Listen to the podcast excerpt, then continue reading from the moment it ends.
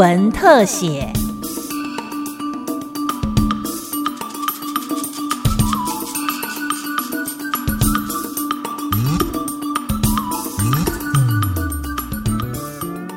现今市面上的木质家具样式种类繁多，而制作木质家具的原材料在台湾目前几乎百分之九十九都是进口。商家们为了刺激消费者的购物欲望，就把木纹或颜色长得相近的木头取一些似是而非的名字来博取消费者的眼球。就像是在上一集有谈到，目前市面上有所谓的美国快木、越南快木、南洋快木等等所造成的混淆问题，以及厂商如何利用表面涂装的方式来欺骗消费者等现况。到底消费者要如何才能够安心的购买家具？这变成了一个很大的课题。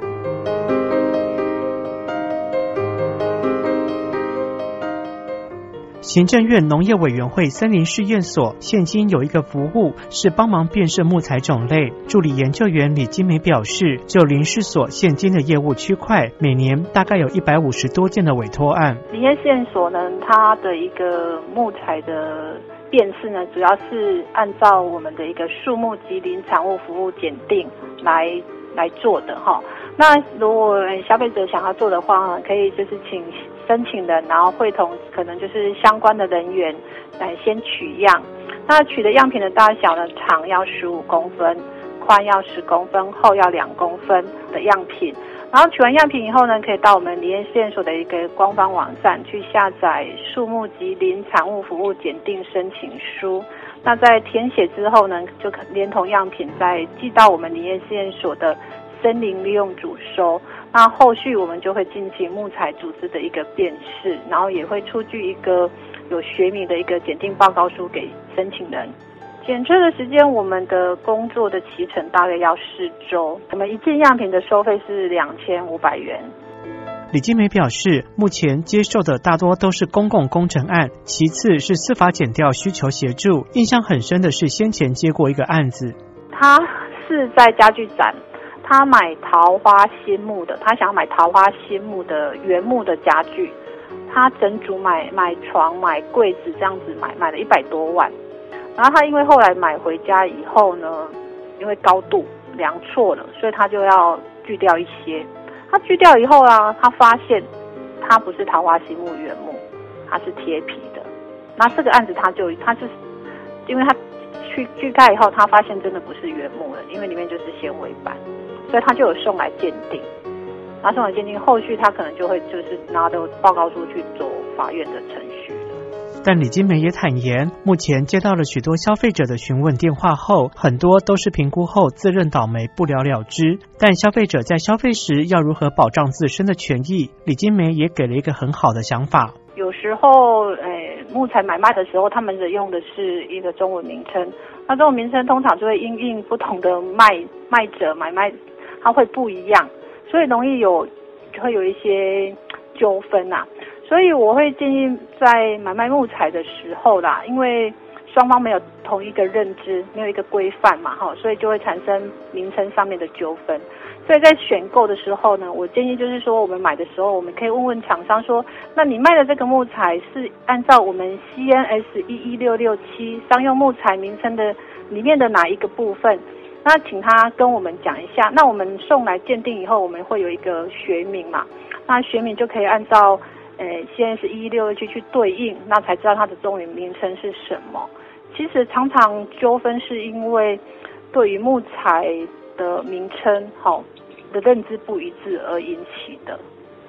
如果针对辨识的就是程度的话，哈，以台湾的木材，我们就可以辨识到种，就是可以告诉你，因为我们台湾自己本身就有一个对应的中文名称，所以我们会给你一个学名，再给你一个对应的中文名称。那因为国外的木材实在是太多了，那可是因为国外的木材，我们台湾就不见得有一个对应的中文名称，那我们会给你一个学名。好，那学名的话，你就是按照 CNS 的呃一六去去对应你的一个中文名称。那基本上，哦，你可以知道是哪一个种类的木材，这样子。授予中华民国之行。今年五月总统就职大典时，总统蔡英文赵往例接下了象征国家权力的中华民国之玺以及熔点之玺两颗印信，而制作这两颗印信的基座及托盘的作者，就是目前屏东科技大学木材科学与设计系的黄俊杰教授。黄教授有着一颗对于木工技艺执着及炙热的心，高超的技法曾被列名中华民国十大杰出技术楷模，也曾担任过多届台湾国家工艺终身成就奖评审委员。他表示，木材的学问相当深，消费者要能够明确的判断材质，其实还是有难度，但可以透过几种方式来克服。这个在台湾就是一个很糟糕的，因为业界都他们自己去命名，最好。像你，我们都有读过书的，你可以去找它的学名。现在 Google 很简单啦，我介绍你们一个网站，平科大啊，有位老退休的老师，我们系上的一位老师，他做的叫做呃黑胡桃一个网站，它有北美材、南美材、台湾材、南洋材，它都有 simple，或者是你到林试所。林世哲的网站，它也有各种的木材，还有现在有一个网站，台湾木材，林务局的，林务局那边，对，你到那边去查就好了，你就可以知道这个木材，它是它的来龙去脉到底是怎样。因为商人哦，他有他自己的一套讲话，他们不懂，他们真的也不懂。而黄俊杰教授也提到了一种最直接的方法，能够让消费者安心选购。第一个哈，现在慢慢的国际上就是认证条码，还有它的那个什么，哎，生产履历，你只要跟他们要这一个就好。那如果你是到工坊去买的，你要小心。现在我也不怕去得罪人，不要让那一些什么那些山老鼠得逞。林务局现在在推的，就是说你这一个木材是真的经过林务局这样子的一个体制出来的。当然，他有他应该要付的成本嘛，他一定就是会有条码，会有生产履历。所谓的生产履历跟条码是直接跟厂商要就好。对，就是说他们这个木材从书法在砍，真正的就是说他们砍的时候就已经开始要怎么要做生产履历。然后这一个木材一直到最后你家具，现在都已经这样，在印尼，我的那学生在印尼，他的工厂这一批材料是从哪里来的？他就一定要交代的清清楚楚，都是跟家具一起出去的，到销售销售端欧洲是这样子做的，我们台湾好难，为什么？既得利益。其实跟商家要求提供认证资料、将木料送验、比对 CNS 一一六六七以及上网自行收集资料等等，都是现阶段消费者可以自保的做法。目前政府也积极推动台湾国产材的验证制度，除了可以让消费者直接了解到产品材质的细节之外，也可以间接的推广台湾的林务工作。林务局人为造林生产组李允忠组长说。消费者部分话，其实他们消费者只要认明这个标章的话，就可以确定是买到的木材是国产材哈，然后就可以来促进一些林农的一些在地经济的一个市场。所以呃，我们推这个验证的一个标章，最主要就是可以来识别国产材哈，是可以来实际帮助到我们的一个林农的一个林业经济哈。呃，除了这以外哈，还有另外一点也是很重要的，就是国产材的这个标章制度哈，其实它是有一个呃，我们是用区块链的系统去进行这个国产材标章的一个设计哈。它这个区块链系统，它有一些不可篡改哦、可溯源跟一个去中心化的一个特性。它这个区块链的话，呃，如呃是因为它不可篡改，所以它而且加上它的可塑性的话，其实它这一整个一个防止木材的一个盗伐是蛮有帮助的。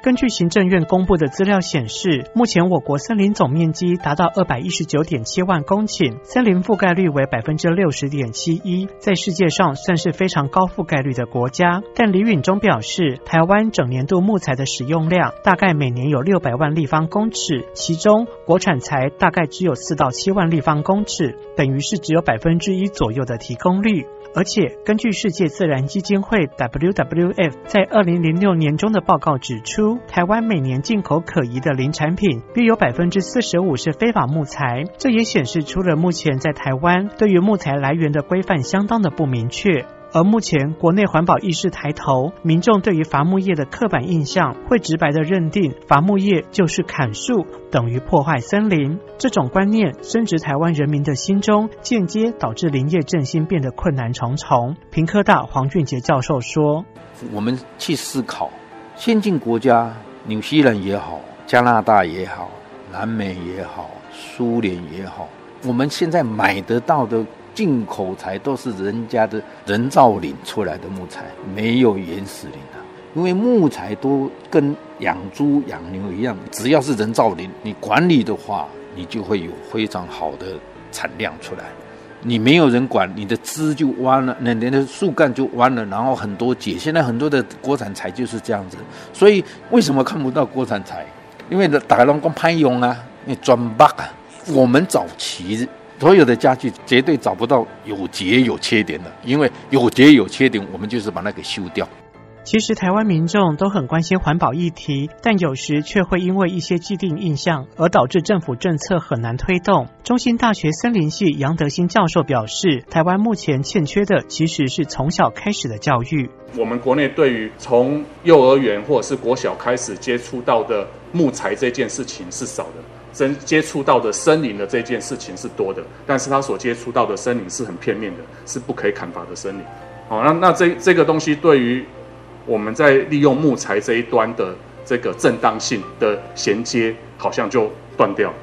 那这断掉了，就会变成是说，等到后面要。伐木要来做利用的时候，都被冠上一个这个滥垦啊、不环保啦等等的这些帽子啊。事实上，对一个这个正确或者是永续经营生理来说，这也是一个不对的事情啊。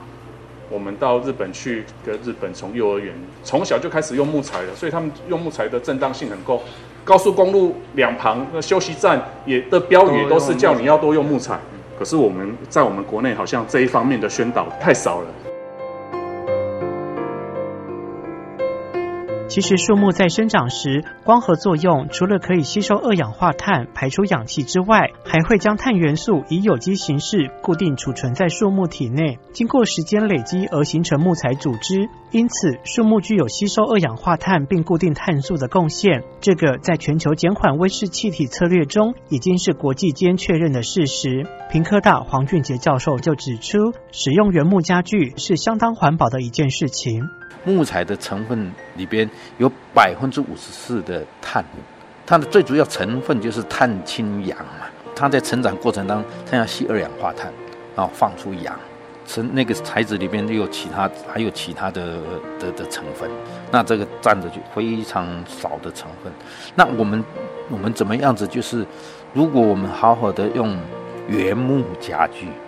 所以我们去买家具的时候，你就要搞清楚。到底你买你要买是买原木家具，还是买实木家具？从认识树木开始，到林木业的理解，到对于森林的尊重，以及对于消费者认知的观念，真的要从小开始培养。希望透过本次的深度追踪报道，能够提醒民众在未来要进行选购原木或实木家具时，能够注意到的面向之外，也希望在未来台湾的林业能够更持续稳定的循环发展。